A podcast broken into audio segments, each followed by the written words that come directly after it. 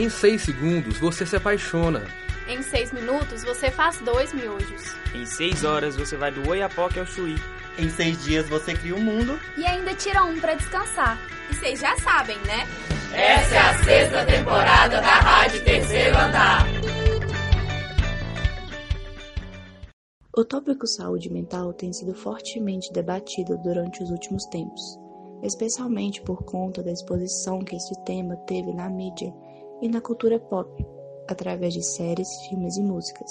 A respeito do assunto, irei conversar com uma ex-aluna da UFMG, que durante seus dias aqui cursou psicologia e fez especialização em psicanálise. Eu sou Júlia Martins e a conversa de hoje é com a psicóloga Isabela Pereira Martins. Antes de tudo, eu gostaria que você definisse o que o termo saúde mental significa.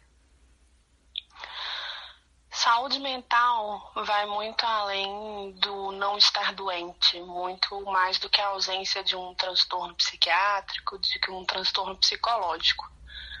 Ela consiste na pessoa dar conta das exigências da vida, dar conta do seu dia a dia, sabendo lidar com as adversidades que acontecem no seu dia, entendendo suas emoções, seus limites e compreendendo isso tudo como um estado de bem-estar. Saúde mental é estar bem para cuidar das suas questões e das adversidades que vão acontecer. Quando você cursava psicologia aqui no FMG, você fez parte do plantão psicólogo da Fafiche. O que você pode nos contar dessa experiência? Foi um dos meus primeiros estágios na graduação e nele eu dividia o estágio com vários colegas que atendiam lá também. E a gente ficava impressionado com a quantidade de pessoas que apareciam no plantão.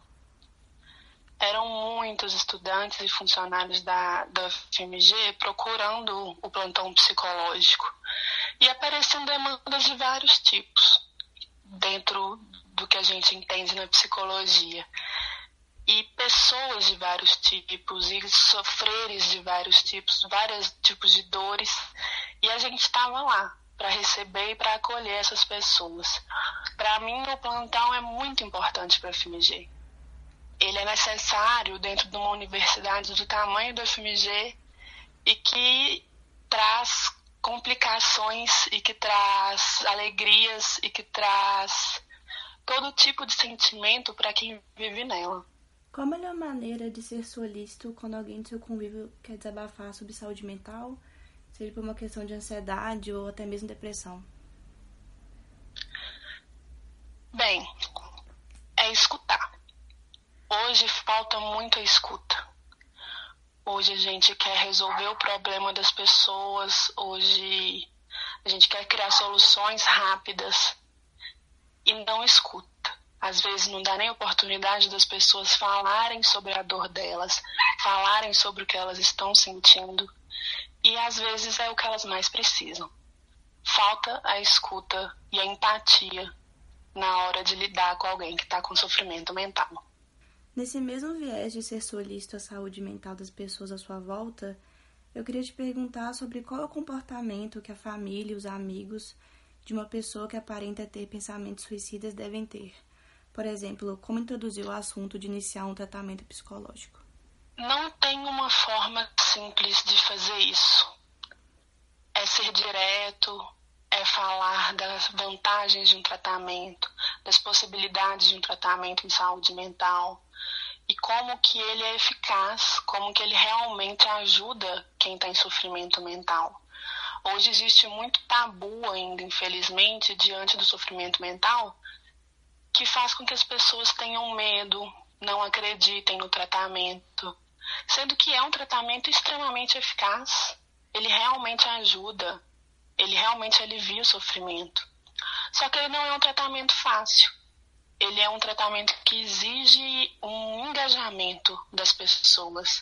Ele exige investimento, não só de dinheiro, mas investimento emocional também.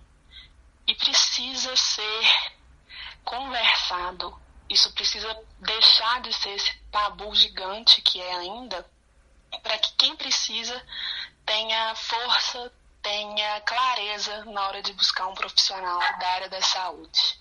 Um pouco mais sobre a questão do suicídio, vários elementos que fazem parte da cultura pop, seja séries ou a própria mídia, recebem críticas por romantizar o suicídio. Na sua opinião, séries como 13 Reasons Why é fidedigna mostrar cenas como ataque de pânico e comportamento suicida ou apenas ajuda a romantizar esse, esse comportamento suicida? Eu acredito que essa romantização traz uma, uma ideia de que tá tudo bem. Não falar com ninguém, de que tá tudo bem sofrer-se tanto, de que tá tudo bem a automutilação, de que tá tudo bem o suicídio. E de que é uma saída viável, sabe? Sendo que há outras saídas saudáveis, que há outras possibilidades. A mídia, a cultura pop trazem isso com uma naturalidade dentro de um contexto que ele realmente acontece, que o suicídio realmente acontece, mas que ele não é o melhor caminho. É, para finalizar, tem uma coisa que eu gostaria de acrescentar? Sim. Eu acho que falta muito entendimento, falta muita compreensão do que, que são os transtornos psicológicos, psiquiátricos, do que, que é saúde mental. Achei muito importante, inclusive, essa pergunta que você me fez, de para que as pessoas entendam o que, que é saúde mental. Porque sem compreender o que, que ela é, a gente não sabe quando ela nos falta. E quando ela nos falta, quando ela começa a nos faltar, é que é o momento da gente procurar ajuda. Muitas vezes as pessoas esperam chegar numa situação muito extrema, uma situação muito grave para procurar um profissional da saúde mental. E é importante esse autoconhecimento e esse autocuidado de reconhecer quando que a gente precisa e que tem profissional e muito profissional para ajudar a gente. Você quer passar seu contato, caso alguém queira falar com você, seu Instagram, a ver se você tem um telefone do seu é, claro. consultório? Claro, quero sim. O meu Instagram é o arroba psisabela e o meu telefone com WhatsApp é 031 97133 5099. Muito obrigada pela participação. Por nada, eu que agradeço a oportunidade. Esse programa foi produzido por Júlia Martins e Simone Pereira.